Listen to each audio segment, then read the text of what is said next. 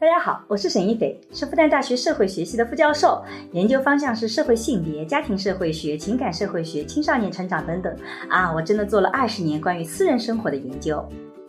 你好，我叫商建刚，我做了十六年的律师，七年的法官，现在是一名上海政法学院的副教授。我们也是结婚二十年的夫妻，我们将会一起主持这档由新世相光之来处出品的播客。在这档节目中，我和沙老师将会以男女不同的视角解释这个时代的爱情问题，从社会学和法学的角度探讨与亲密关系、婚姻家庭、社会性别相关的热点事件。那也会参插一些我们轻松的夫妻的日常聊天。因为我觉得什么叫情绪稳定？我觉得就是这个人在遇到事情的时候，不管是快乐的，还是悲伤的，还是愤怒的，他是能情绪保持相对的平稳的，不会有大起大落。那情绪它就像是我刚刚讲到，像是一个表征体是发烧，你其实一定要内部非常健康，你才不会发烧。情绪价值其实跟情感劳动是有紧密关联 的。你当然被拒了，你才转到学界多久 啊？啊，原来我们做研究都是做了很多年才发的。我哎在你刚刚进我们学界就想发文章，拒了是应该的，我没有说这个话，这就是你的原话。瞎说。真实的案例的时候，你就不是真实的案例。我们尚老师从来没有告诉过我剧稿的时候，他总是跟我讲说他又发文章我知道是提供了几个版本然后我就特别生气，我还没发文章呢。其实你的赞美一定是要真心的。假设这件事情你本身的确觉得我就是这么糟糕的，你的赞美虚假，我其实是看得出来的。你其实内心里不认同我，你就算表面上假假的讲，其实那个不认同我也是能感受到的。所以那个情绪其实是自己给的，就像你调整情绪是因为你的认知调整。每一个人情绪价值，某种意义上讲，只能自己给自己啊。当你自己情绪不可控的时候，你其实要做自己的反思。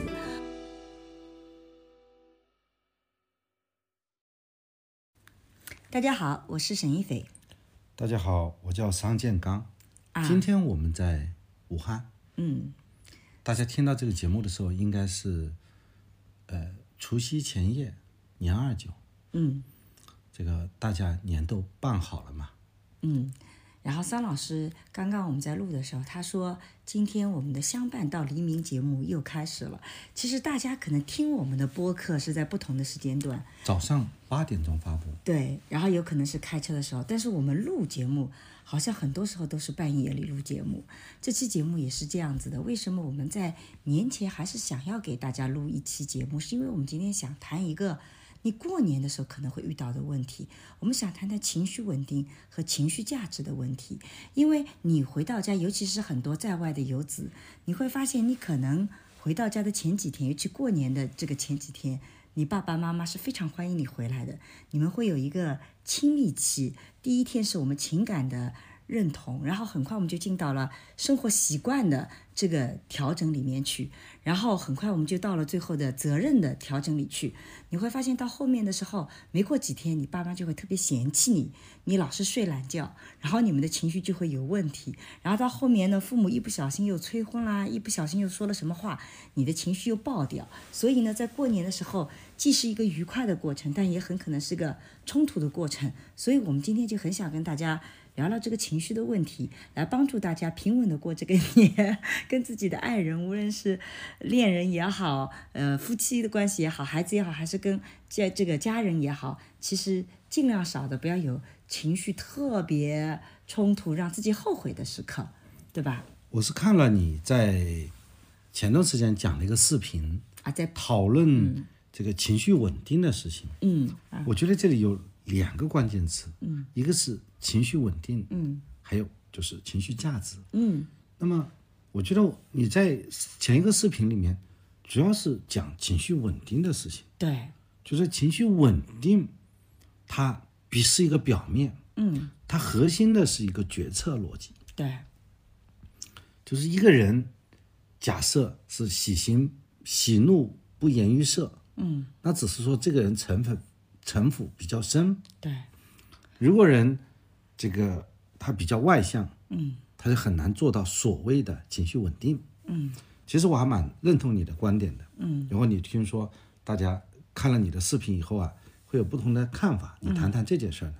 我先聊聊这个话题，就是因为我之前做了个情绪稳定的视频，其实是把情绪价值和情绪稳定作为相对的正反两面去谈的。因为我觉得什么叫情绪稳定？我觉得就是这个人在遇到事情的时候，不管是快乐的，还是悲伤的，还是愤怒的，他是能情绪保持相对的平稳的，不会有大起大落。当然，很多的朋友都批评我说，情绪稳定不是他们界定的，不是这个概念啊、所以呢，我在视频里就给大家做了一道选择题，就是比如说你做了一件特别不好的事情，其实是损害到对方的利益的。这个时候，你希望对方是笑笑就过掉呢，还是非常愤怒的去指责你？然后第二种情况是，见你做了一件非常让对方高兴的事情，你希望对就就这么很平稳的笑一笑就过掉呢，还是非常夸张的比把这个快乐表现出来？如果你两道题里面都选一或者都选二，其实我觉得你的取向是稳定的，不双标的，也就是这就和他的气质是有关的。对，就是我们有的人会喜欢更外向的人，表达感情更直截了当的；有的人会比较喜欢含蓄的，像霸道总裁型的。其实我自己有的时候是比较喜欢霸道总裁型的，就是表达情绪没有那么的夸张的这种群体。我自己很夸张，但是我喜欢的那个群体，他不能像我一样咋咋呼呼，这是我不喜欢的。所以我选了我们桑老师。啊。但是桑老师在我发生很快乐事情的时候，其实桑老师也不会是特别的那种很大的一个表现。我要做了很糟糕的事情，他也不会特别的愤怒到让我觉得很奇怪，这都没有。那但是如果你希望他快乐的时候要很好的表现出来，但是愤怒的时候就要收进去，那其实你就对这个人本身的性格要求就非常非常高了。我觉得这是我讲的情绪稳定。然后我就看到弹幕里有个人说我这个理解是错的，他希望对方的情绪稳定是心平气和的表达愤怒。我就觉得这个概念特别有意思。你想，一个人如果愤怒了，怎么能心平气和的表达愤怒呢？还有人说，我希望他的情绪稳定是说，他不能够在很生气的时候说一些什么特别过分的话，他不能够在呃有些这个场合直直接的就把情绪表达出来，他必须要分场合来做。但是从我的角度来讲，情绪它其实是个外显机制，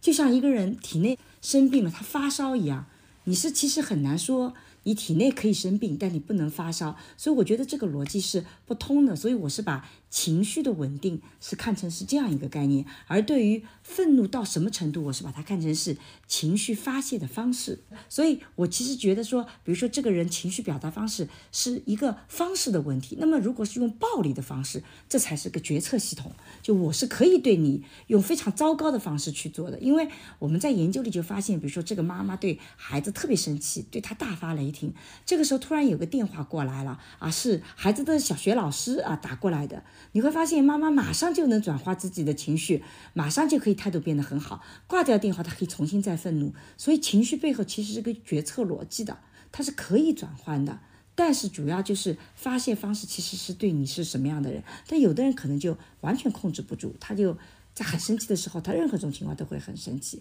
这是我讲的情绪稳定的概念。我觉得你讲的从本质上，嗯，找出了这个问题的根源。对但是我很之多所以敢对你发飙，嗯，是因为我可以对你发飙。对那么这就是一个选择的问题，对就是个决策的问题。我觉得这是看到问题的本质，但是从表象来看，嗯，这个情绪稳定，嗯，和情绪这个不稳定之间，它有一个度，嗯，比方说，有些人呢，他的修养比较好，我们叫他，所以说他碰到很愤怒的事情，嗯，在按照正常来讲，嗯，他的愤怒指数是八，对那他的愤怒指数呢变成四，嗯，他如果碰到很开心的时候，人家的开心指数是八，他的开心指数也是四，嗯，那么他不是那种非常城府很深的，可能有些人他的就说，如果说一个人在情绪和没情绪之间，就像一个 pH 值，嗯，就他很可能是在这个正负它的绝对值相对而言比较小一点，嗯，它可能是三和四，嗯，那有些人呢就是七和八。我想我们那些听众朋友们很可能喜欢的是那个绝对值啊，嗯，比较小，比较接近于零的人，如果太小也不行，它有一个幅度，对比方说你这个人是正负二的，嗯，就是说很开心的事情也很淡淡的，嗯，你这个人呃碰到不开心的事情呢，你也是这个也没有那么多的这个反应，觉得你这个人比较冷淡。嗯，那么如果你这个人碰到任何事情呢，你就是飙得很严重。嗯，啊，碰到事情动辄发脾气。嗯，那么你这个时候你是没有办法管理好你自己的情绪的。对，啊，这个已经超出了七和八。嗯，那么这个时候我们很可能觉得你这个人是这个情绪不稳定。嗯，啊，但是呢，你这个人的情绪价值在，比方说正负五左右。嗯，啊，都是四到六。嗯，啊，你这个人还是比较掌握分寸的。嗯，啊，就该发飙也发，但是比较注意场合。嗯，啊，呃，碰到事情，呃，该高兴的呢，也觉得表现的非常的夸张。那么你这个人呢，就属于在我们看来有修养，嗯啊，这个也是非常就是理想的那种伴侣，嗯，是不是？大家要表达这样一种意思呢？是的，但是我为什么要去讲你不要把情绪价值，或者是不要把情绪稳定作为你找对象的底线？就是因为其实这个是对一个人非常高的要求，大部分人都做不到。因为你用情绪的话题，其实会掩盖后面很多的问题。你有没有发现，我们年轻的时候比较容易争吵，比较容易情绪激动。随着年龄的增长，其实你是会越来越不愿意去争吵，甚至你会发现没有精力争吵。你会发现这个背后不是你的情绪，不是你的性格本身，你知道吧？情绪它就像是我刚刚讲到，像是一个表征体系的发烧。你其实一定要内部非常健康，你才不会发烧。你在年轻的时候，其实你内部是不稳定的，你有很多的自卑的东西，你有很多自己不确定的东西，你有很多自己在乎又说不清楚的东西。所以呢，当你的身体不稳定的时候，你发烧的几率就会更高。所以情绪它是个表征体系，你如果只是用情绪稳定说你情绪不稳定这个词，就直接把对方给压掉了，其实你就忽略了背后真正的问题。举个例子来讲，今天很多的年轻人回到家里，你会发现父母一跟他说起你有没有交男朋友，你到底准不准备结婚，一谈这个话题，他就会情绪爆掉，是因为其实踩中了你自己内心的一个问题点。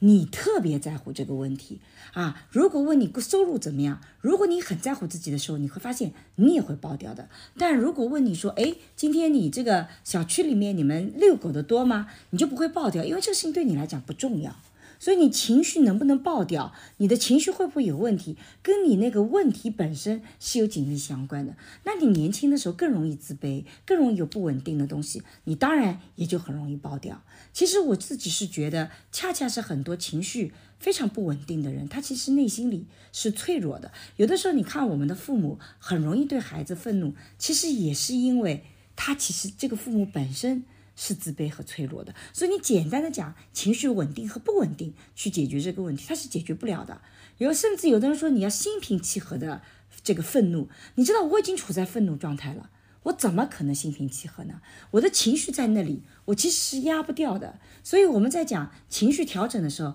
一个是调语言，一个是调行为，一个是调认知。你的语言有些词你就要改掉它，不要特别脏话出来，这个会让人很不舒服。你有些发泄的方式你需要改变，你不能伤害他人，不能伤害公共利益，不能伤害自己。你有些认知要调整，你只有真正调整了认知，你才会不那么的愤怒。我之前一直讲，父母催婚其实是七大姑八大姨催婚，其实是因为想跟你聊天，而不是他真的关心你，因为你也没那么重要。我一个朋友就跟我讲说，他听了我这句话以后，他回家七大姑八大姨再跟他讲，哎，有没有男朋友的时候，他一下子就发现自己好像没有那么生气了，不觉得对方是这么可恶的又来挑战我，哎，他就觉得那既然是个聊天方式，我就把它给应付过去了。所以你的认知调整才是真正情绪改变的方式，而不是情绪本身是需要去把它作为一个目标对象，说你这个人情绪不稳定，你要把情绪压下去。我觉得，嗯，我是完全赞同你这种观点的啊。就像前两天，嗯，这个我儿子要去理发不理发的这个事情，对都要过年了，嗯，那我就说你还是理个头发吧，嗯，结果呢，他说今天不想理，明天理，嗯，那么我就觉得小孩子他已经答应理发，那么就要就让他明天理，嗯，但是明天恒恒的理发店是关门的，嗯，那么这个时候我们又给自己做思想工作，明天这家理发店关门，有可能他另外一家理发店就不关门了。嗯那如果说我们不去改变这个看法，嗯，而是说你今天必须要给我去理，对你先天有空，你不理就不是不听话，对你就要服从我。对那么这个时候很可能就会把这个事情给杠上了。对他有可能在小的时候他服从了，嗯，当他具备反抗能力的时候，他就是不理。对这个时候你一点既办法都没有解决不了他理发的问题，嗯，而且关系又搞僵了。对那么这是一个认知。第二，到了第二天早上，嗯，对吧？我们说要不要再提醒他去理发？嗯，因为已经到了第二天，嗯，他有可能这个他又不去理，嗯，对吧？这个时候我们又要改变认知。我说孩子，他如果真的不去理发，那么就算了吧。我们这个时候应该选择去相信他，对，他头发所以也没呢有长到特别长，毕竟才就理哪了一个怕多他月。长了，那也是他自己的事情。所以呢，我就跟外婆说，我说要么你去提醒他去理发。嗯，外婆说我们是没办法说服他的。对，那么只有你来跟他说服。嗯，到了下午四点钟，我又在想起这个问题了。嗯，我说我要不要回来陪他去理发？后来我又转眼一想，我如果回来发现他没去理发，我最多是跟他再吵一顿。嗯，你盯着他去理发，到了四点钟，他肯定不去理发。嗯，所以呢，我又做了自己的思想工作。我说我不要再去管他。嗯，结果到了七点钟，他自己说他把头发理好了，他自己呢就是跑出去找了一个地方，以因后为那家我们常去的理发店，因为它是每周一是关店的，所以你其实当时只知道第二天会关店。然后他的确跑过去，人家的确在年前生意很好的时候也没有说开还是关的，所以他就熟悉的那个店他找不到了，所以他就不得不往前走去找他不熟悉的店。就说他自己想去解决这个事情。对然后他说他跑了一个理发店，嗯，说你帮我去剪一个爷爷奶奶会喜欢的头发。对结果呢，他出来说他剪出了一个西红柿，对，就头发特别短，上面一撮毛， 然后他跟我发微信就说我我剪了一个适合回老家的发型，因为原来他的发型嘛，我们会觉得稍微时尚一点，有点鬓角啊，会比较长啊，可是爷爷奶奶都觉得男孩子的头发就应该更短。所以他就回家剪了一个适合回老家的发型，我都快笑死了。所以说在整个心理活动当中啊，嗯，都是一个决策，对，而不是一个情绪。是的，那么为什么会影响我的决策呢？就是我对这个事情的认知，我就是说我已经做好思想准备，回到家，我这个儿子满脸这个满是头发，就头发很多，但是呢又不洗，那个一棵草的那个样子，这种思想准备我已经准备好了。嗯，但是我同时觉得他这个成长啊，需要他自己去意识到，对这也是他自己成长的一个机会。对所以呢，我就宁可就觉得我回家，嗯，我在我的父母面前显得我把我的孩子教育的很好的这样一种面子，嗯，我不要了。但其实人家头发也没有长到那么长，它是个正常的、时尚的长度，只是农村老人不能接受，对吧？对，所以这件事情，总而言之，它是一个决策的问题，对是一个认知的问题，对。所以我们其实，在生活当中，往往就会碰到很多很多这样的事情。对啊，这就是讲，你如你如果说是用一种啊所谓的情绪稳定来讲，就像你在视频讲的，嗯这其实是一种毒鸡汤，用一种表面现象掩盖了背后的逻辑。对，就像你发烧，我就说你不能发烧，你发烧就是怎么怎么样。如果我不去找出来你到底内部是因为什么原因导致你发烧的，其实那个发烧的问题是解决不了的。桑老师刚刚讲的特别特别的好，把这个我想要表达的很多东西用例子讲清楚了。其实桑老师以前这个一年前啊，没有心态那么好。经常会对儿子发飙，因为那个时候我觉得他承担了主要的教育儿子的职能，他会觉得儿子教育的好不好跟他紧密相关，所以他那个时候跟儿子交往特别容易爆掉，是吧？我主要是这段时间和一些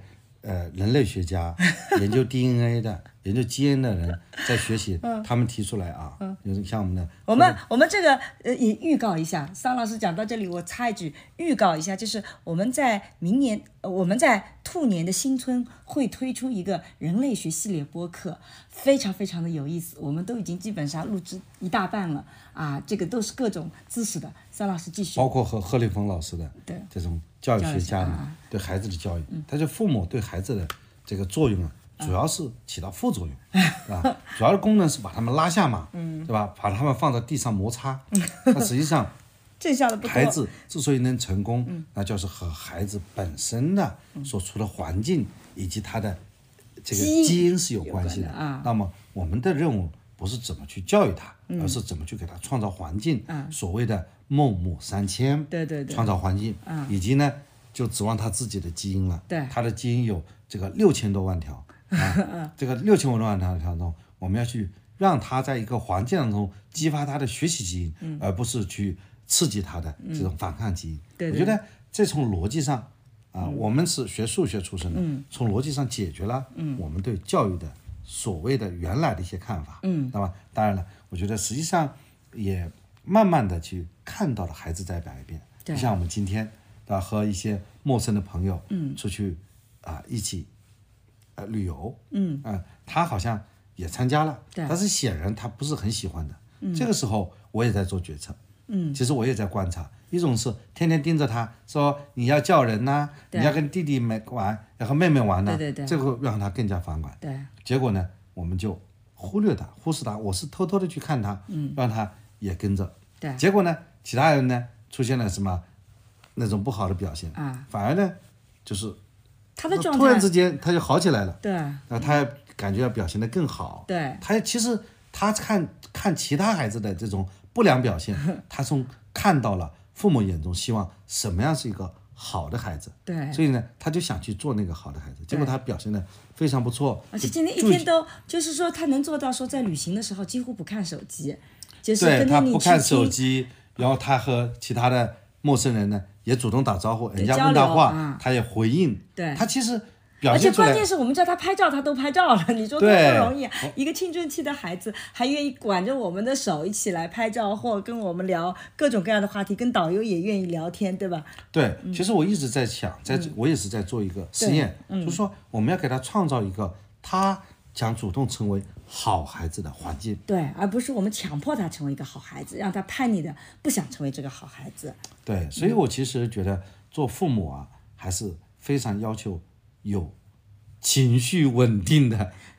但其实这个不是个情绪稳定的方式，就是你要求情绪稳定，背后真正做的事情不是把你的情绪稳定下来。比如说你现在情绪稳定，对啊，你的我就方讲的这个例子，再一个对啊例子，再次证明了我们要表现出情绪稳定。对但但是背后就是我这一天的自我的思想斗争，认知的改变，而不是自己的对决了策对的，啊，自己的思想的变化对。所以背后它的的确确是一个决策的问题对，表现出来是个情绪稳定的问题。对。但是大家听到这一点，一定要记得，这么高的要求要针对自己，而不能针对他人。我就发现，我们有的时候讲很多的点，好像很多人一听很有道理，立马就说：“我老公就不是这样的，我老公就那个的。”我经常追问他：“那你是这样的吗？”就你听到好的这种方法，你先问问看你是不是这样的。如果我一讲这个话，你立马就很生气，说我老公就不是这样的，我老公要是有这样反省精神就好了。我就跟他讲，哇，你的情绪也不太稳定，你的认知也有问题，你都没有意识到，可能是你的问题。我们今天就是讨论情绪稳定吗？嗯对 B 站 B 站上的这个视频做一个回应吗？哦不不还是说不我们今天讨论的是另外一个话题，其实是情绪价值。对，其实因为我觉得，为什么我在过年前一定要就是今天我们已经半夜了，因为我跟桑老师今天出来旅游，然后呃他中间还有个会，我们其实都我还有一个直播啊，就非常的累，但我们还是想在年前那个，就是因为我其实讲这一段话的意思是说，你回到家里，你看到你父母有很多。一讲东西你就爆掉，或者一讲东西他就爆掉，然后你不要把这个问题简单的归结为情绪。过年其实给了你一个非常好的机会，你去问问看，我们在背后对同一件事情，我们的认知会有什么不同？为什么我一讲这个东西你就爆掉？比如说，你父母一跟一问你说你结你什么时候有男朋友女朋友，你什么时候结婚，你什么时候生孩子，你就爆掉了。很可能不是因为你对结婚生孩子一点兴趣都没有，恰恰相反，很可能你内心恰恰是想要结婚生孩子的，只是你没有找到合适的，或者你怀疑自己有这个能力，你的这种自卑感才是真正爆掉的。那如果这样的话，某种意义上讲，你跟父母的目标是一样的，你们还是想走到婚姻里去的，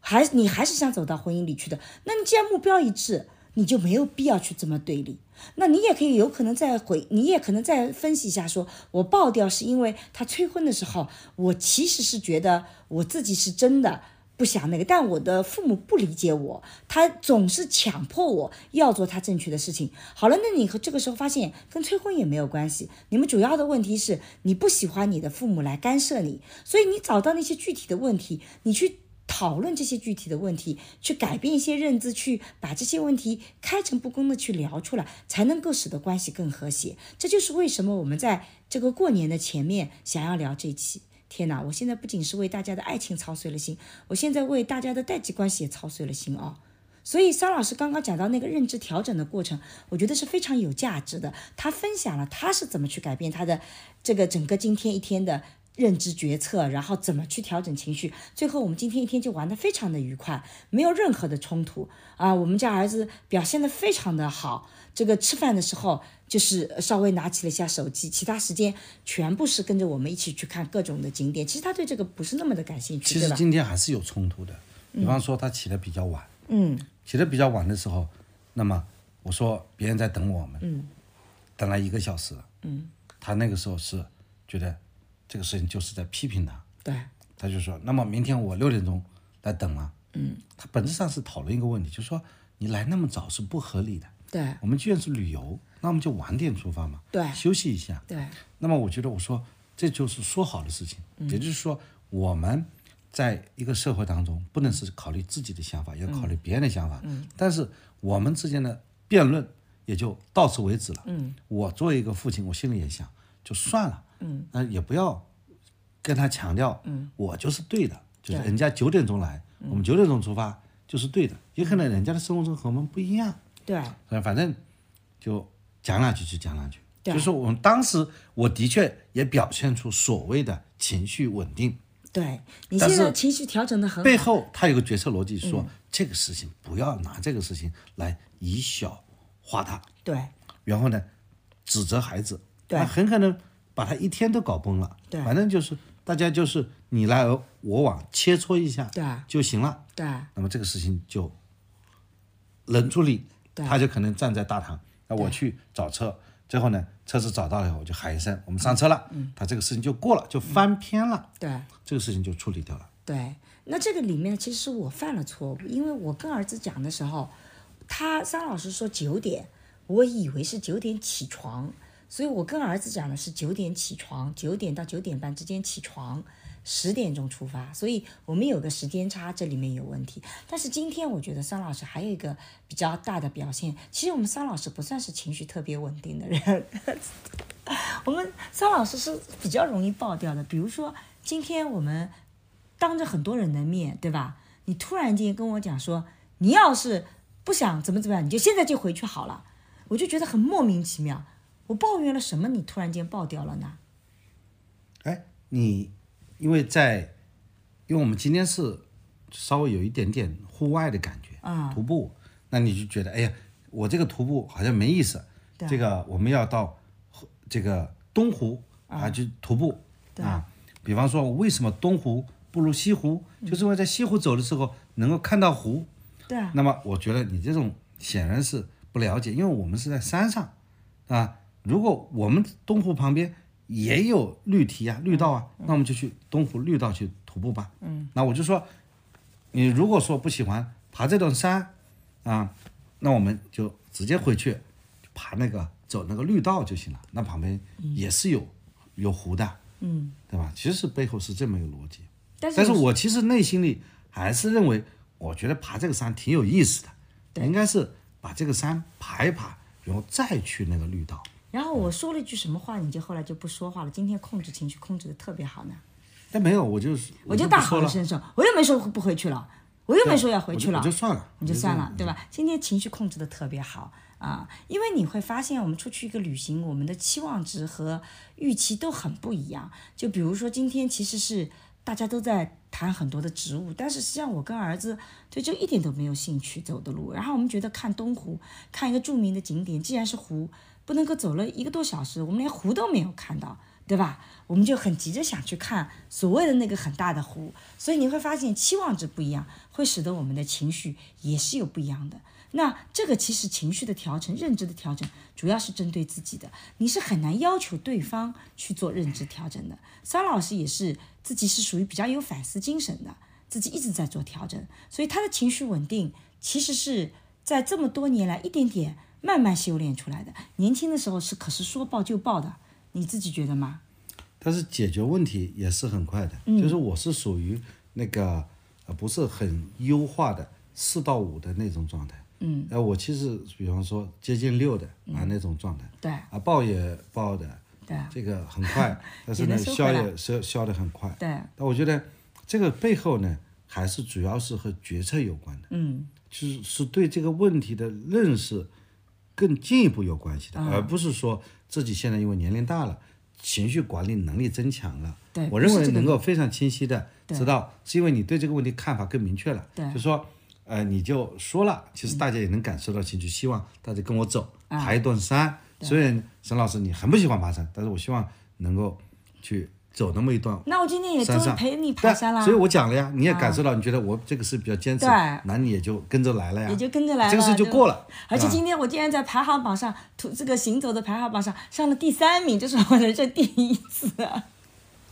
所以可见我们今天走了很多。所以我们是关于这个情绪稳定的问题，是不是聊的已经比较充分了？对，所以我们也希望给大家一些启发。其实以前我跟桑老师出去旅行，经常会跟朋友们打招呼，我们可能会说爆就爆，但我们这几年处理的特别好，其实是因为我们的认知在调整。所以大家无论是对自己的父母还是对爱人，都多点耐心，包括对自己，其实我们是需要一个成长的过程的啊，对吧？那好，那我们是不是要顺利的切换到我们今天的主题情绪价值上来呢？前面那个也是，因为为什么啊？我觉得情绪稳定跟情绪价值是有紧密相关的，因为很多人觉得你情绪不稳定，你就无法提供情绪价值。你要提供情绪价值，你就必须是能够接纳我所有的情绪，你要保持一个像一个宽容的状态。我觉得这个是很接近的，所以呢，嗯，我觉得有有相关性，但是呢，情绪价值其实比情绪稳定要更高要求。就很多人现在我在听到很多年轻人分手的理由里面出现一个概念，就是说为什么跟他分手？因为他不能提供情绪价值，哇，常常让我觉得很困惑，这也成为分手的理由了。天哪，那你希望对方提供什么样的情绪价那值什呢？么是情绪价值？其所以实啊稳定容易理解，对，那什么是情绪价值？你给我解释一下。所以你看啊，情绪价值啊，在我们的学术里面，它其实是一个差差值表现。什么意思呢？就是这个最早是出现在这个企业营销。这个商业的逻辑体系，他说这个像这个学者美国教授 Jeffrey Bailey，他就把那个情绪价值定义为顾客感受情绪收益与成本之间的差值，这是价值。也就是说，我付出的这个成本和我最后在情绪上的那个收益到底有多大的差距，这个才是情绪价值。我付了一点钱，但我感觉特别快乐，这个快乐超过了十块钱，那我就很快乐。这其实就是为什么有人会买彩票中奖的感觉，对吧？这叫情绪价值。但是、所谓价值，英文叫 value， value 对吧？就是说 value 的话，那就是很可能和这个定价是有关系的。对比方说，他这里就讲，嗯，就是收益和成本，对收益减成本，对假设这是个正向的，嗯，嗯就是积极的情绪价值，嗯，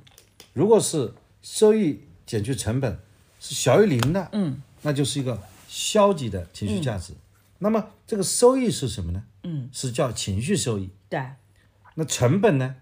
叫是情绪成本。嗯，那么情绪价值就出来了。对情绪价值就等于情绪收益减去情绪成本。对那么就进一步问呢，嗯，什么叫情绪成本呢？对可能情绪收益很理解，就说啊、我很开心，我很开心的程度呢，就是哎，假设我今天要退房了，嗯，退房的时候，我有一点不满意，是因为他这个呃，昨天呢没有帮我去打扫房间，嗯，这个我有点不满意，嗯，然后呢，服务员说，我给你一个调查表，调查表你填完了这个调查表，我就给你一百块钱。你就很高兴。对，这个时候我觉得我要不要写他打扫卫生不积极这件事？嗯，因为如果是你填一的是五星满意，我可以拿到一百块钱。嗯，我觉得，那么我的收益就是一百块钱。嗯，我的情绪的成本就是我对这个他没有及时打扫房间，或者说没有打扫房间，是不高兴，对这是我的成本。对，那我这个一百块钱呢，很显然能够让我变得开心起来。嗯，所以呢，我就给他填了一张全满意的表格。啊，这是你我编造的一个故事还是真实的啊？你觉得这个故事有没有道理？我觉得这个把情绪价值这个逻辑关系正好反了。嗯，就是你现在是说我情绪值多少钱，对不对？就我的不高兴拿多少钱来买我，这个也哎也不能说是反了，就是那个逻辑关系其实更先更应该是我付出了多少东西，最后我收获多少的钱，就那个收获应该是情绪。而不是收获钱。你现在是拐了几个弯，就我不高兴，然后我收到一百块钱，因为一百块钱我的不高兴就拿掉了，你等于说你的情绪值一百块钱，但是小于一百块吧。对情情绪价值更多的是指我获得了什么东西，比如说呃，更像是你后面的部分，我突然给了你一百块钱，你会有什么样的感受？你好，我再举另外一个例子吧。嗯，就是我们有一次在我们的台湾省，嗯，逛夜市，对，有一个台湾，嗯，某大学的教授带着我们，嗯，他好像就讲了这个情绪价值这个词，对，他是怎么做的呢？这位教授跟我们讲这个情绪价值，是我第一次听到这个词，嗯，啊，嗯，以后也接触少。他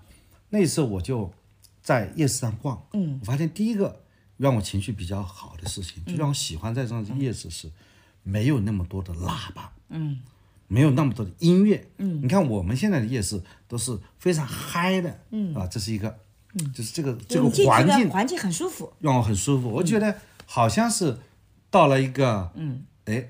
是一个艺术展的那个场合，这是第一个。第二个呢，我就在一个卖鱼蛋的摊头，我就站下来了。啊，站起以后我就想，这个鱼蛋看起来挺大的，嗯，那我就准备花十块钱，嗯，去买一个鱼蛋吃，嗯，对吧？几个鱼蛋，一个十个十十块块钱钱一个啊，嗯，我就给就给他，然后就，结果呢，他还不说话，他他就打了个比方，因为上面有标价的嘛，我说一个，一个，他不会问，要不然来两个，你们三个人怎么只买一个呢？没废话，他就可以，他就马上呢，就是拿着他很大一个勺，在这个超级大的锅里面不断的摇，不断的摇，那个嗯鱼蛋都浮在那个汤面上，汤面上嘛，所以他花了很大概来了那么两三下，嗯，他不是说你要一个鱼蛋，他马上就给他最近那个鱼蛋放到那个一个纸质的那个盆子里面来给我，他摇了很长时间，然后呢，我感觉他是要找一个比较大的，嗯，或者说最大那个鱼蛋，嗯，他就找准了，砰的一下就倒在那个纸盒子里面，对，然后呢，它很有节奏的上面投了一些调料，嗯，然后呢，这个再用餐巾纸啊把这个四周擦擦拭干干净嗯然后就摆在我的前面。对它不是直接把给我放到我手上，嗯，它就摆在它那个案板上，对然后呢，做了一个手势，嗯，就说自己拿这个手嗯势，因为我看完以后呢，我就很，就是我就为这一段呢就感觉到很开心，嗯很舒服。就是总而言之，我感觉我这个消费不是为了吃它这个鱼蛋，嗯，而是说我就是想去见证一下这种消费一个鱼蛋的一个过程，嗯，不像我们现在感觉到夜市上去，羊肉串反正就是羊肉串就嗯对对吃对对，或者说那个味道好吃，对，而是说我就感觉这个整个购物的过程呢很，舒让我服嗯感觉愉悦。那么这里面他说这里面就有一个情绪价值，对，就是你付的这个十块钱里面是包括了它的情绪价值。其实我们跟情绪价值相关的，在情感社会学里还有一个叫情感劳动。什么叫情感劳动呢？就是这件事情我本身应该具有的情绪，跟我实际上拿出来的情绪之间的差值叫情感劳动。比如说空姐，这个情感劳动就是做空姐服务研究的，就是你他服务你，他本身是可以就服务你的时候，他正常的情绪是没有快乐、没有微笑的。啊，你进来，我帮你说，哎，你的位置是在哪里啊？你要我帮你那个搞个那个行李吗？我帮你搞一下。这个正常做这些事情，他是没有太多情绪的。但是为什么空姐的收入很高？因为在做空姐培训的时候，情感的培训是非常重要的，要求空姐们必须要面带微笑，要求空姐们必须要语言要很温柔，要求她们展现出发自内心的去尊重和喜欢她的乘客。所以你越是做好的那个舱位，比如说你做经济舱和头等舱，真的到头等舱的时候，你会发现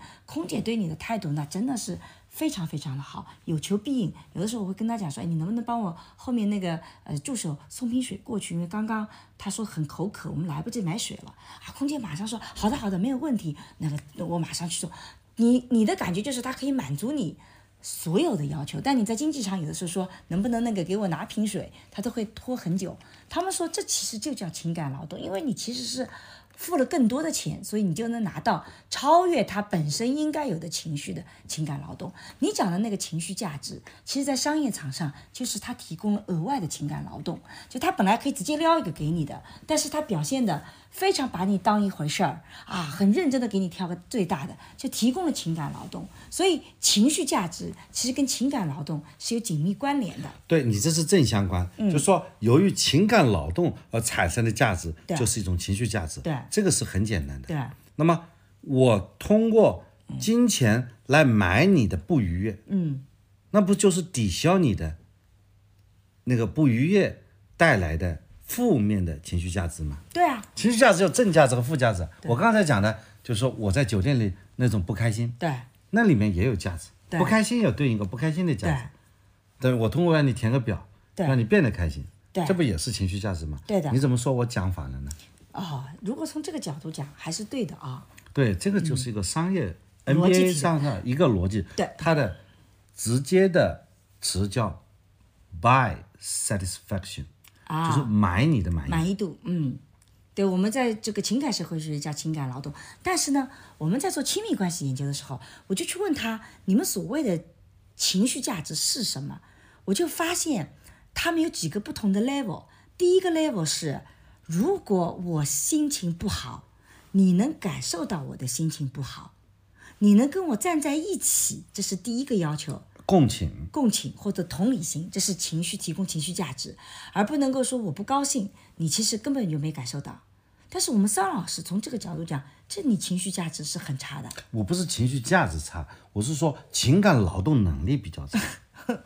不是，就是你看这个东西跟情情感绪劳价值是 value 嘛，但是这劳动能力是你的这个能力 ability 吧，就是说，嗯但是问题我情感劳动的能力比较弱，对就是是我的共情能力比较弱，对我的同理心比较弱，对，比如说刚刚我们要录播客，桑老师就在很努力的工作，我其实已经在旁边走来走去了，我已经把东西放得很重了。然后我说，那我先去洗澡了。他说，那你先去泡澡吧。然后我起来，其实我已经觉得我表现了很多的催促和不满意，我们桑老师一点感觉都没有。所以你看，这是不是情绪价值比较差， 不能提供？这个我觉得背后还是一个决策的问题啊因为在我看来，嗯，你有什么想法你就直接 说嘛，是吧？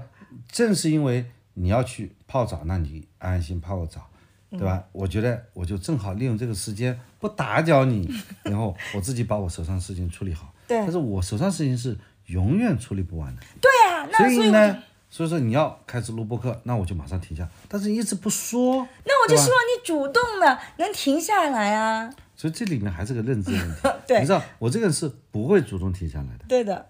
所以啊，那我就这还这还是就是说一个决策问题，一个认知的问题。对，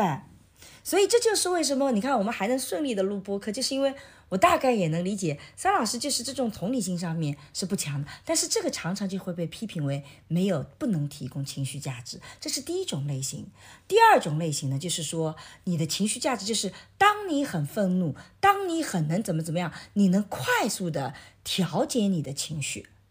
就是你不能够把你的情绪很直截了当的发出来。比如说今天我做了一件错事儿，你很快就生气了，你就发作起来了，这个你会很伤害我。我会觉得你那个，所以你应该快速的调整你的情绪，这是人们对情绪价值的第二个要求。什么叫提供情绪价值？就是你要能做到你去调节你的情绪，你不能用你的情绪让事情变得更恶化。那这个就是我们刚刚讲到的情绪稳定的问题，对吧？已经讲掉了，是吧？你觉得呢就？一个人做了事情，对，我虽然干了错事，但是你不能够很生气。当对然，除，如出果轨这个事的情已经不可挽回了，嗯，那么其实没有必要，嗯，就像一个孩子在外面打架，嗯，被又被打伤了，嗯，那么你父母，你过去是给狠狠的再说他一顿。告诉他不应该打架，你看打架也被打人家不过，嗯，又被人家打伤了，嗯，还说这个事情，你就像阿凡达一样的，他这个妈妈嗯，就过了。说他受伤了，对我相们信应该是帮他治疗伤。对这个时候不是批评他的好时机，对爸爸呢就要教育他，嗯，妈妈呢就是要去疗伤。对，那么所以说，妈妈《阿凡达》里面的这个妈妈的这个情绪劳动能力是比较强的。嗯对的，所以这个其实是第二块，但第三块的情绪价值那要求就更高了，就是你不仅能感受我的情绪，你还能调动情绪，你能给我积极的情绪，比如说我今天很 down，你能转换我的情绪，你能让我很快的快乐起来。我今天有什么这种呃负面的情绪被领导批评了，你能够让我感受到那个，这个就是第三种更高 level 的情绪价值。当然，我现在有的时候也觉得，啊很多朋友讲的情绪价值，跟我们所理解的情绪价值，我都不知道他到底讲什么。有的时候他解释了，我也觉得说，你这个好像不是个情绪价值嘛。有的时候他就说了，比如说我今天。这个希望你买个礼物啊，这个是体现你对我的理解的，但你买的东西一点都不是我喜欢的，就说明你就没有不能给我提供情绪价值。我说等等，这个是个买礼物的东西，怎么跟情绪价值有关了呢？但是他们觉得那个也是那个，但我觉得更普遍的可能是这个是希望能够带动他人情绪，或者帮助他人情绪能够快速恢复的这个感觉。所以呢，这个叫情绪价值说，我跟你在一起，你是能够时时刻刻理解我的感受的，并且呢，我跟你在一起是能经常感受到快乐、幸福、平稳的。然后更高要求就是你还能够把我的情绪做非常快的调整，这个时候你就是我的情绪价值了，你有情绪价值了。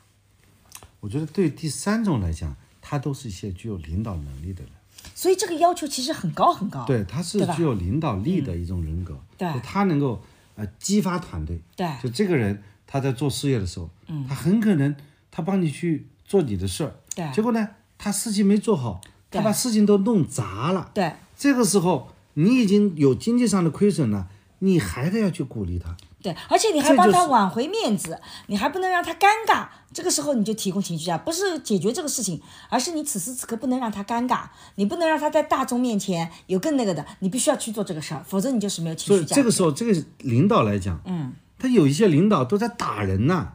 你觉得他能有情绪价值吗？他不但没有情绪劳动能力，他一旦没做好，他暴跳如雷，关键是他根本每个人都骂。关键是他根本不决定要对你有什么情绪价值，因为你是他的下属，他没有这个意识，他没有平等的意识啊、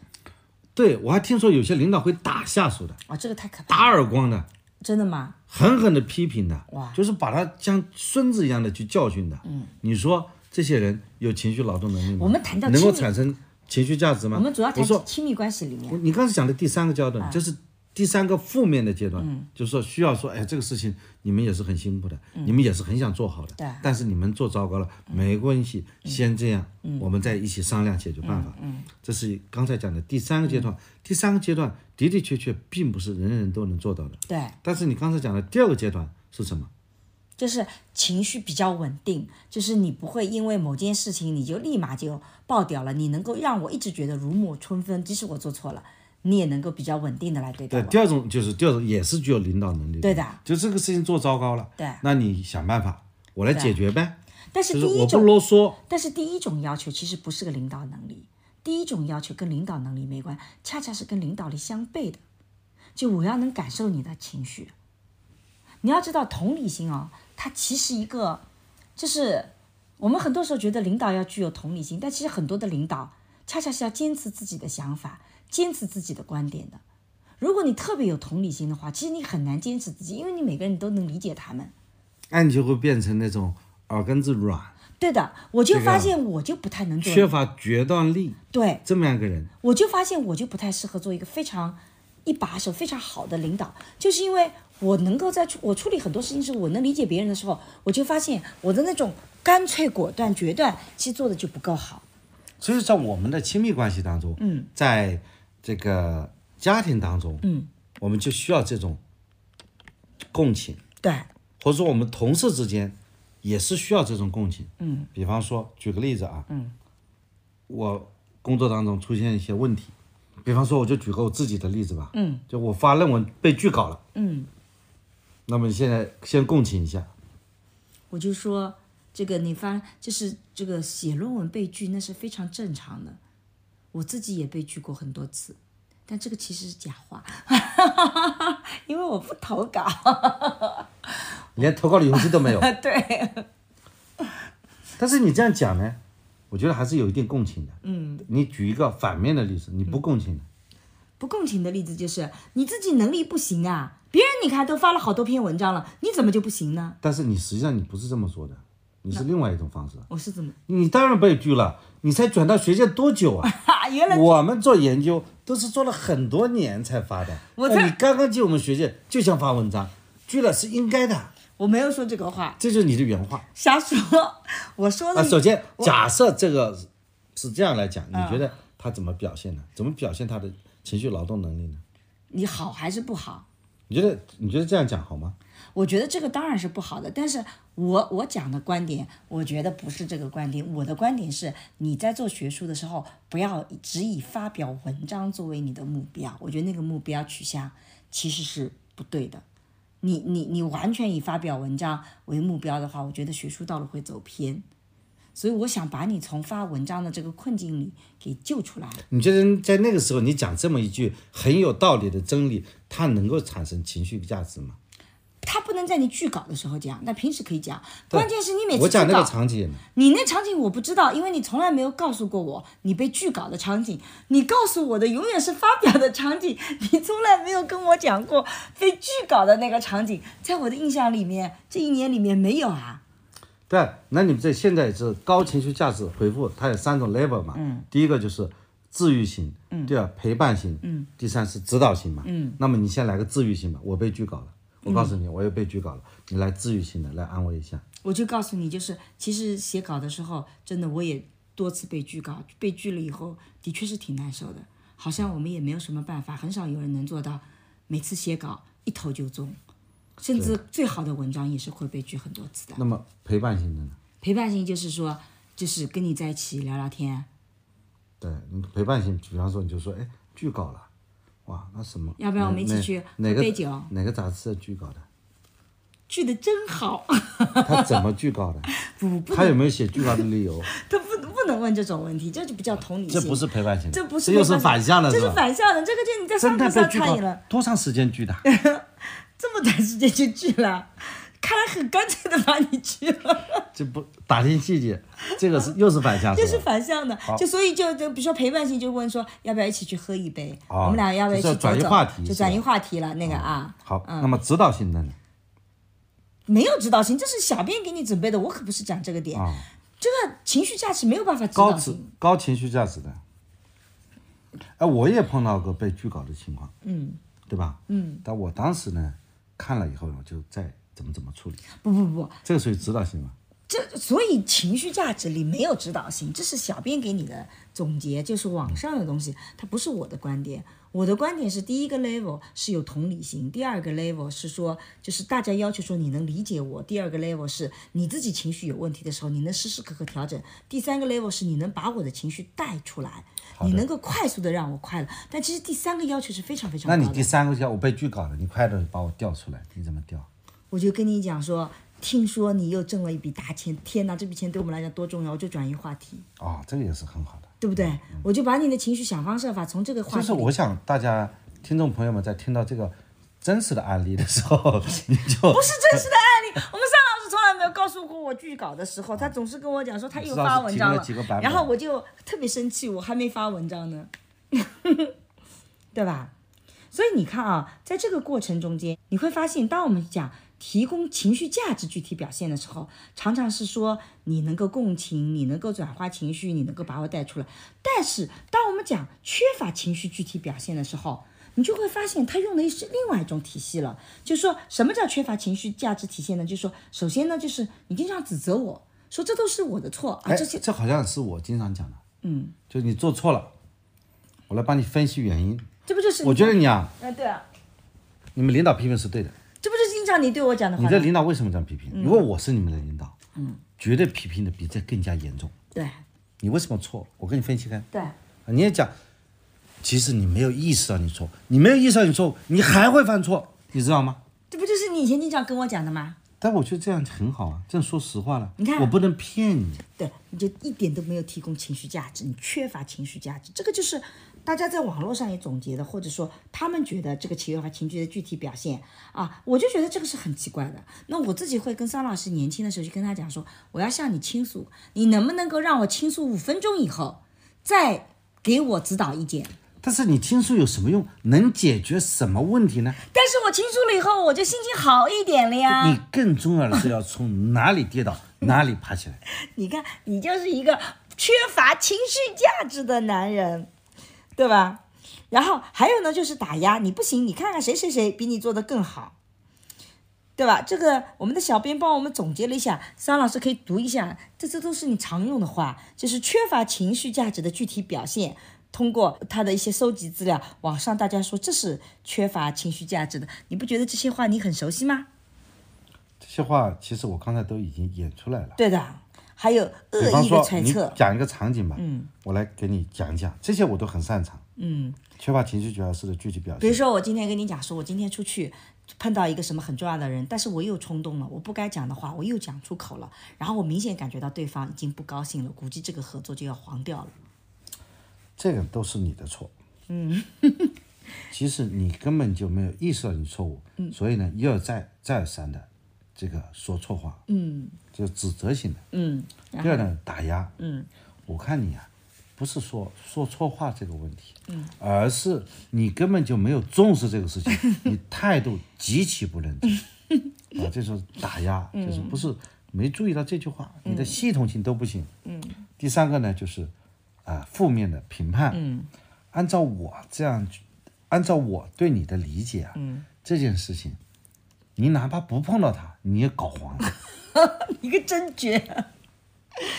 第四种是恶恶意揣揣测，对吧？嗯，这个我跟你说啊，你为什么把这个话说出来？其实是你想说这句话，嗯，你根本就没有想把这个事情做成， 你就是看不惯人家，就是不跟人家合作，你表现出来跟人家合作，实际上你根本就不想跟人家合作。看不起人家，嗯，对对吧？然后我就特别生气，很愤怒，你怎么能这么说我呢？真是的，你是不是在 PUA 我？哼！对，然后你就怎么做？第五种状态就是无法承接别人的情绪。嗯，呃，当别人呃处于情绪低落或者愤怒的状态时，往往会采取置之不理或正面硬刚的嗯态度对，啊。这个就是说，嗯，你又搞砸了吧？嗯，你怎么可以这样呢？嗯，你有没有意识到这个对你多重要？对我们的家庭有多么重要？嗯， 这个事情你要全面的负起责任来。所以你看，这些其实刚跟我们刚刚讲到那个情绪价值的负面，完全是不一样的。然后呢，最后小编说，网络上提出来的提高情绪价值的解决方法，网络上的说，首先是要赞美，积极的赞美，赞美细节啊，更多的正面词汇的表达，然后表达认同啊，你我真的是跟你那个，这个是解决这些问题。但问题就在于，其实你的赞美一定是要真心的。假设这件事情你本身的确觉得我就是这么糟糕的，你的赞美虚假，我其实是看得出来的。你其实内心里不认同我，你就算表面上假假的讲，其实那个不认同我也是能感受到的。所以对那个我情可以绪价来值背后其实并不是模说拟一下，这比方种说这个事搞砸了，嗯，哎呀，你也是努力了，嗯，我觉得按照你这个能力啊，已经做到这里已经不容易了， 你看，你毕竟见了人家一面嘛，真讨厌！难道我能力就只差的只能见他一面吗？这就是赞美嘛，哼，这已经是你的赞美了吗？对啊，再高一点 level 的赞美，这个赞美美一听些上细去，节。嗯，赞美一些细节，但是今天你虽然讲了人家不开心的话，嗯但是你毕竟讲出来了呀，哎，你这个其实是很好的肯定，你这个就用了我们在家庭教育里的“但是”的前后转折，这个其实是好的。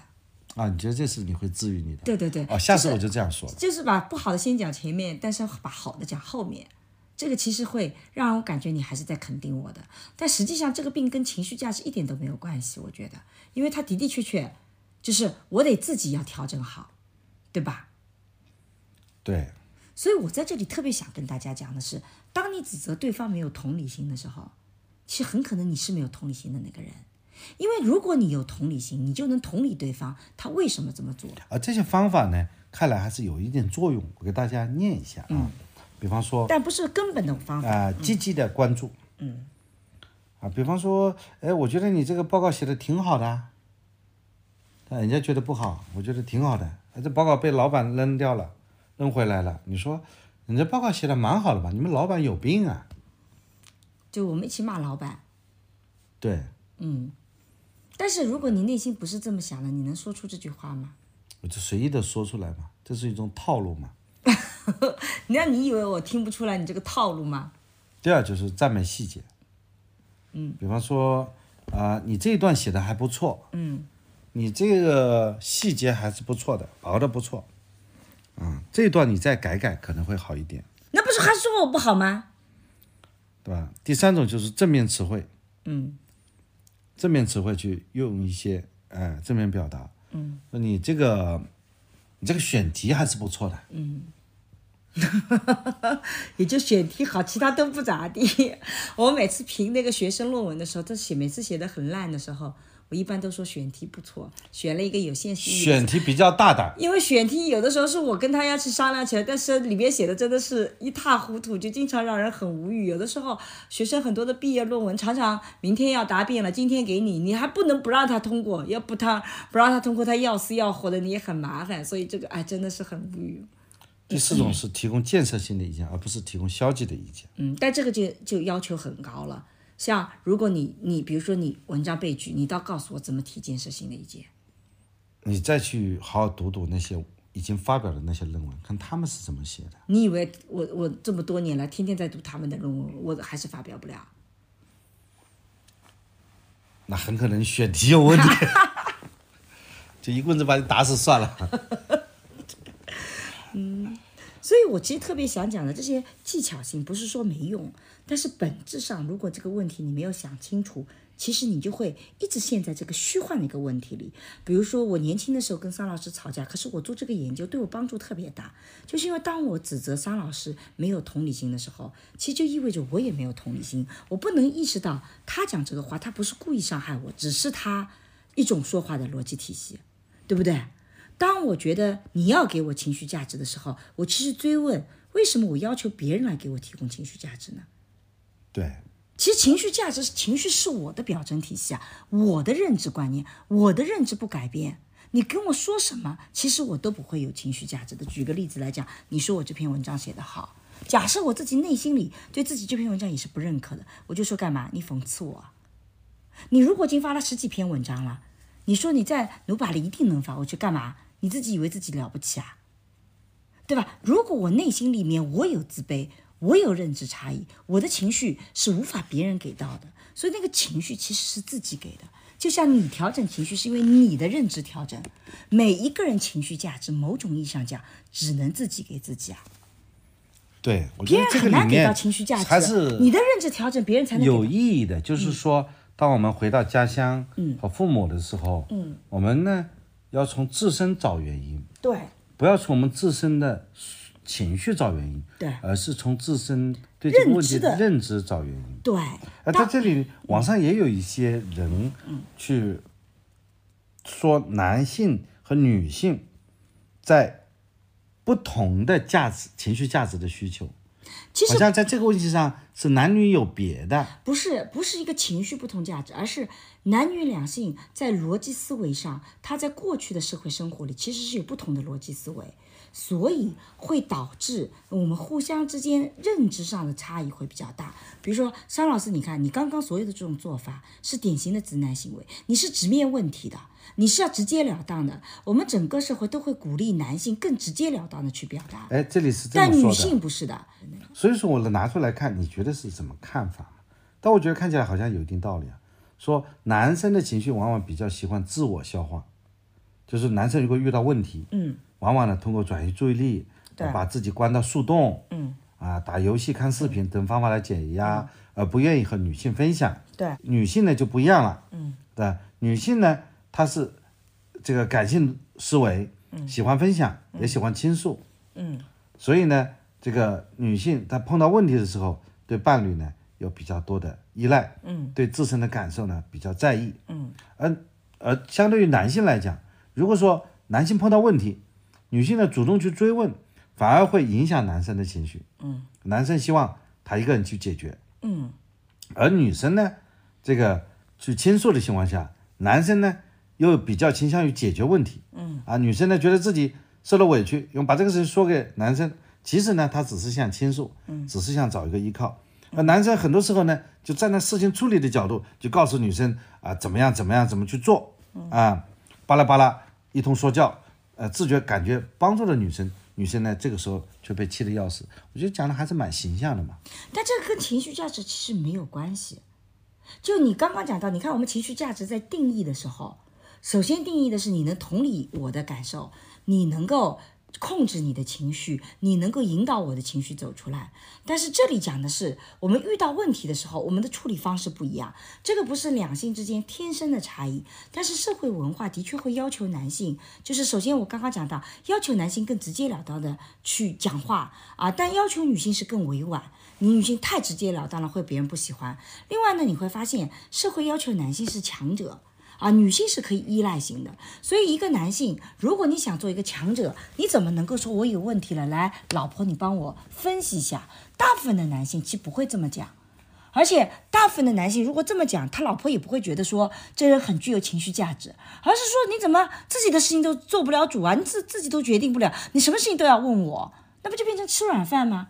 他其实并不是一个受欢迎的男性气质，所以很多的男性会避免这点出现。那像你，你作为男性，你很典型的直男，你在问题没有解决之前，你常常是不愿意跟我讲的。你愿意来跟我讲这个问题，常常是你这个问题已经解决掉了。这就是为什么你从来不跟我讲你拒稿的时候，你拒稿的时候你是不会跟我讲的。但这篇稿子有下面一个愿意发了，这个时候你才回来跟我讲，我才知道你前面有拒稿的过程，是这个逻辑吧？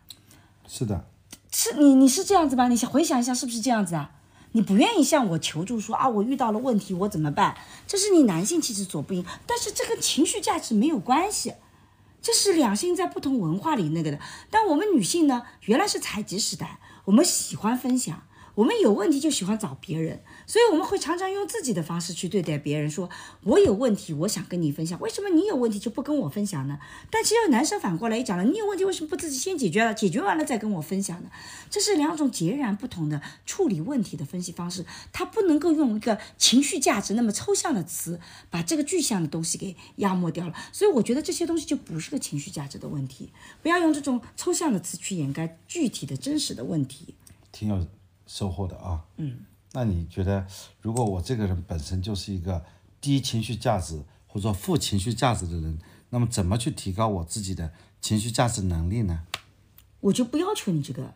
因为我已经讲了，情绪价值其实是我自己的一个需求，是我对自己。我自己对我提出个需求，我也希望我能能够成为给别人力量的那个人。啊、那这一点其实你已经做得很好了。就是当你自己情绪不可控的时候，你其实要做自己的反思：为什么别人说这句话你如此容易爆掉？为什么这件事情你如此悲伤？为什么这件事情你如此愤怒？你要去找自己背后的原因。原来我是这样子的，原来我是这么认为的，所以我怎么怎么样。那么真实的情况是不是这样呢？比如说我在讲七大姑八大姨在催婚的时候啊，七大姑八大姨碰到你就说了，哎，你结婚了没有啊？啊。有男朋友吗？你如果在认知上觉得他问我这句话，他就是想看我笑话。他自己孩子结婚了，生孩子，他就想要来炫耀，他就是那种想要来看我。你的认知一旦是这样，你就会非常生气。但是很多的七大姑八大姨，我跟你讲，他问你，他其实是因为他跟你聊天，他只能聊这个，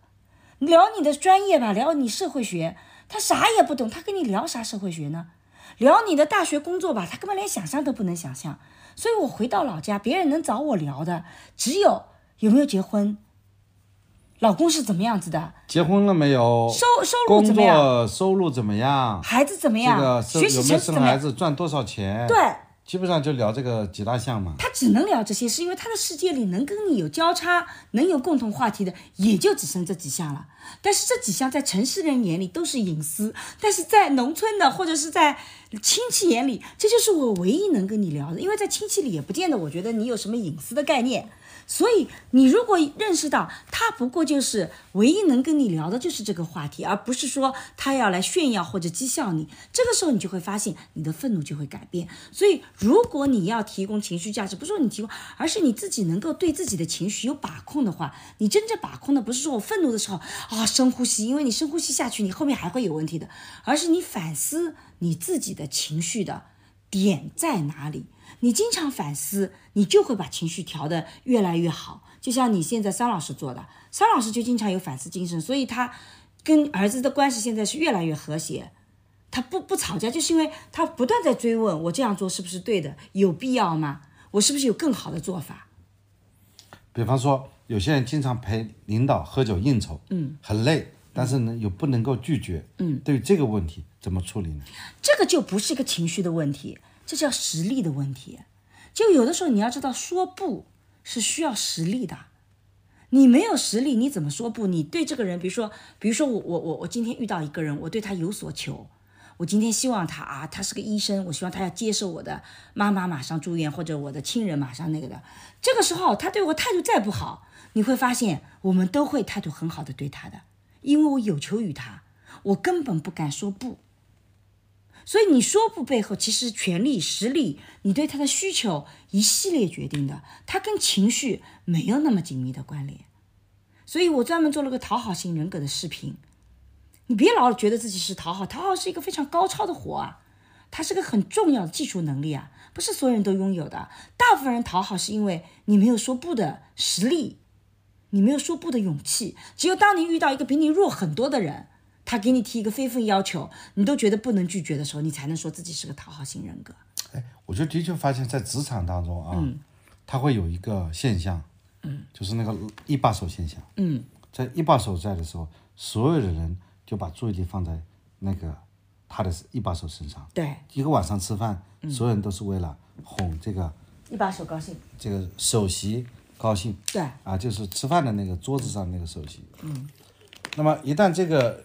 最重要的那个人离开了以后，他就会立即选拔出一个新的最重要的对象新的 VIP，对大家把所有的情绪呢就放在他身上，对，那么这就是在职场当中怎么去调用说一个人把照顾别人、照顾老板、照顾 VIP，他摆在首位，但是呢，完全忽略了自己的一些情绪价值，怎么会出现这样一种现象呢？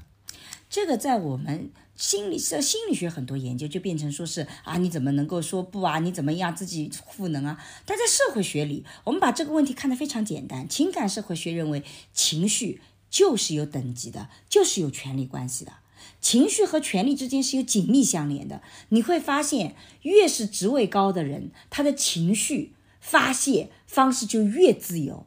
他可以随时随地的不高兴，他可以随时随地的发怒。你等级地位越低的，你就越不敢发情绪，背后就是个权力概念。你越是具有实力，比如说你虽然等级低啊，你虽然他是领导，但是呢，此处不留爷，自有留爷处。我这个专业能力，外面很多公司都抢着要我啊。你老板对我发脾气，我说不干就不干了，因为我外面能找得到工作。但如果你的职业，你的能力不足以让你在外面那么抢手，你又有房贷要还，但是很多事情就也没没办法有了达到说我就必须要撕破脸的程度，那就你说举这个里例有子个啊，嗯度，比方说你打我一顿，那我肯定要辞职了。对但是你骂我一顿，你就我也算了就呀我也就忍受了。对啊，你不能把这个事情上纲上线，说我骂一顿这件事情就要和我离职有关系。好，你这个讲的就是最后一个我们要讨论的话题。虽然我们说情绪是由自己的这个认知改变的，可是你要知道，情绪的发泄是有底线的，不是所有的情绪发泄都是合理的。比如说杀人，我们有一种杀人就叫应激型杀人，是不是？很愤怒的时候我杀人，在法律上激情杀人，激情杀人，在法律上，你不能说因为你是激情杀人，你情绪上头了，你就不承担责任吧？你是不是一样一样，也是个违法行为啊？它在西方的这个嗯杀人当中，它可以分成谋杀，嗯，还有一级谋杀、二级谋杀对啊，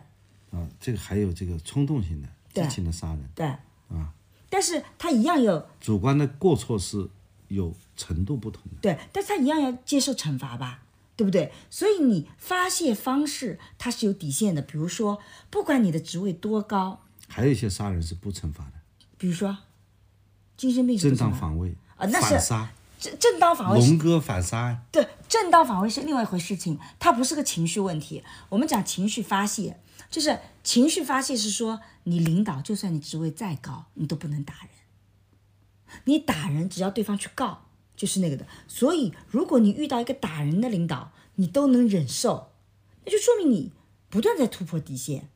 你自己是可以守那个底线的，所以每一个人要去梳理我对他人情绪发泄的守的底线是什么。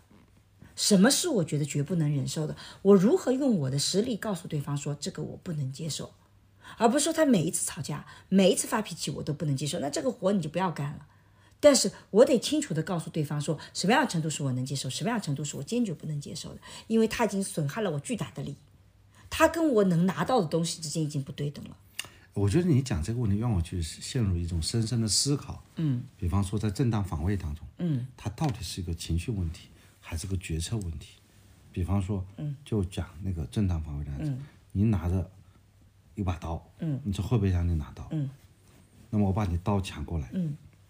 我到底是把你给砍了，嗯，结果一不小心砍死了，嗯，还是说我是有意识的把你给砍死？好，就是这是我情绪上的一个正当防卫的不能控，还是我事实上的是怎么个对，回我事？是失手把你杀掉了，还是说你在这种情况下，我符合正当防卫的构成要件？嗯，就是符合构成要件了。对首先你这个正在进行的一种对侵害，你拿刀想砍我，嗯，正在进行侵害，对嗯然后你正在实施的过程当中，这个时候我非常之冷静，我基于决策，我可以实施正当防卫，嗯这个时候我就把你防卫到死。对，所以这个时候，在我们做情感社会学里，我们最近提出一个非常重要的观点，就是当你做重大决策或者做行为的时候，不要用情感逻辑替代掉事实逻辑。你在判断情正当防卫的时候，不要考虑情感逻辑，因为情感逻辑的抽象性以及主观性是你无法去解决问题的。比如说啊，你你觉得你的原生家庭有问题，我们以后也专门再聊一次原生家庭啊，因为我最近做研究的时候觉得那个，你觉得原生家庭有问题，你觉得我爸爸妈妈说句什么话是我不舒服的，你会发现你一旦用不舒服的标准，你的原生家庭一定有创伤，都有问题。但如果你用事实逻辑，你爸爸有没有虐待你？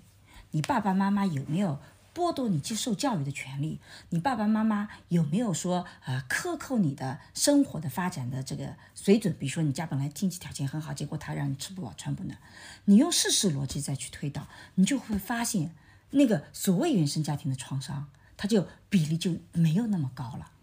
不是说没有了，但比例一下就低下来了啊。比如说有人就说了，我爸爸妈妈从来没有对我说过一句“我爱你”，表面上听起来也是欣慰，但它其实并不影响到那个，可能是因为你爸爸妈妈那个时候就没这个习惯。你虽然不舒服，但你不应该把它变成是一个事实逻辑去惩罚对方的。所以我们其实今天讲到了，你看讲情绪稳定、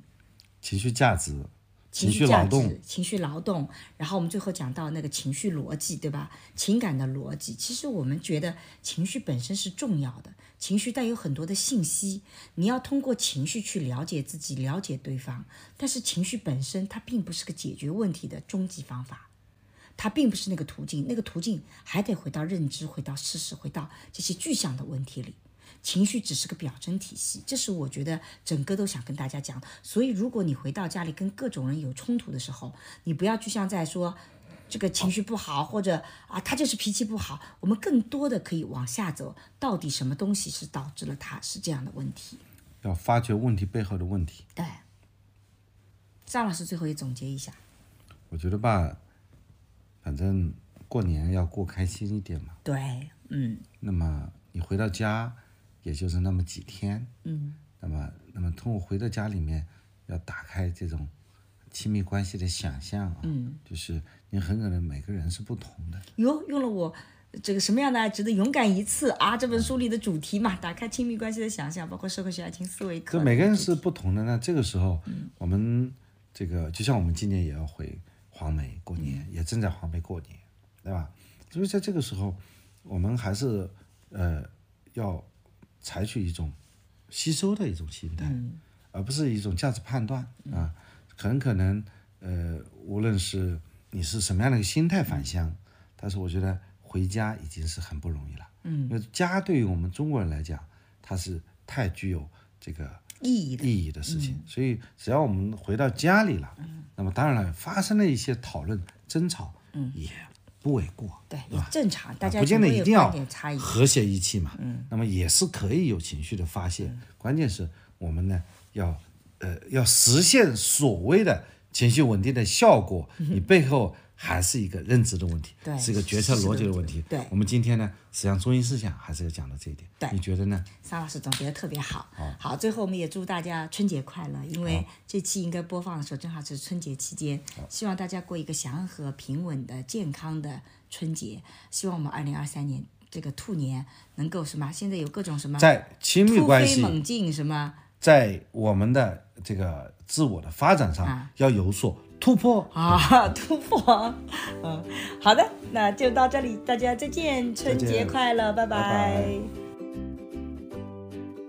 大家好，我是沈一菲。二零二一年的夏天呢，我向大家承诺啊，我会给爱情课做一个升级。那二零二二年的冬天，我来兑现这个承诺了。爱情课的沟通彩蛋终于来了！如果是已经购买爱情课的朋友呢，哎，你将免费拥有这五节课，这也是我送给你们的礼物。那如果还没有购买这个爱情课的朋友，也不用担心，哎，我们目前的价格还是维持在升级前的原价。为什么我在爱情课里去做这样的一个沟通彩蛋课呢？是因为我觉得我在做完爱情课以后，其实我是接到了各种各样的反馈，这既是我前进的方向，让我觉得很有意义，同时也让我发现说，在这个课程里，可能有些具象的问题，我需要更为系统的去解答。那我在过去的一年里，也通过这个视频啊，通过直播啊，也讲了一些事情，但是真正要解决问题，其实它是要有个系统的框架，只有成体系的知识，才能真正的帮你解决问题。所以有的时候你做一个视频也好，你有的时候只能涉及一点啊，那你放之四海的时候，你放到各种沟通场景里，你就会发现陈老师这个讲的不对。所以我更希望通过一个系统的课程来帮助大家去解决我们在每一个不同的阶段、不同类型的沟通里，我们遇到的核心问题是什么？什么是比较有用的方法？哎，大家怎么能够更愉快的和别人形成链接，能够鼓励自己更勇敢的跨出一步？甚至你会发现，这个沟通课不仅仅只是针对爱情的。我的团队小伙伴听完我的课以后跟我讲说，沈老师这个课在职场也是一模一样的逻辑体系，跟我爸妈交流好像也是这些点。是的，它其实也会有一些适用的场合，当然职场的有些沟通有权利关系会略有不同，但是它也会给你很多的启发。所以我是觉得，其实我们学习一些沟通的能力也是非常重要的啊。如果你想系统的实践爱情里的沟通的话，请一步光之来处。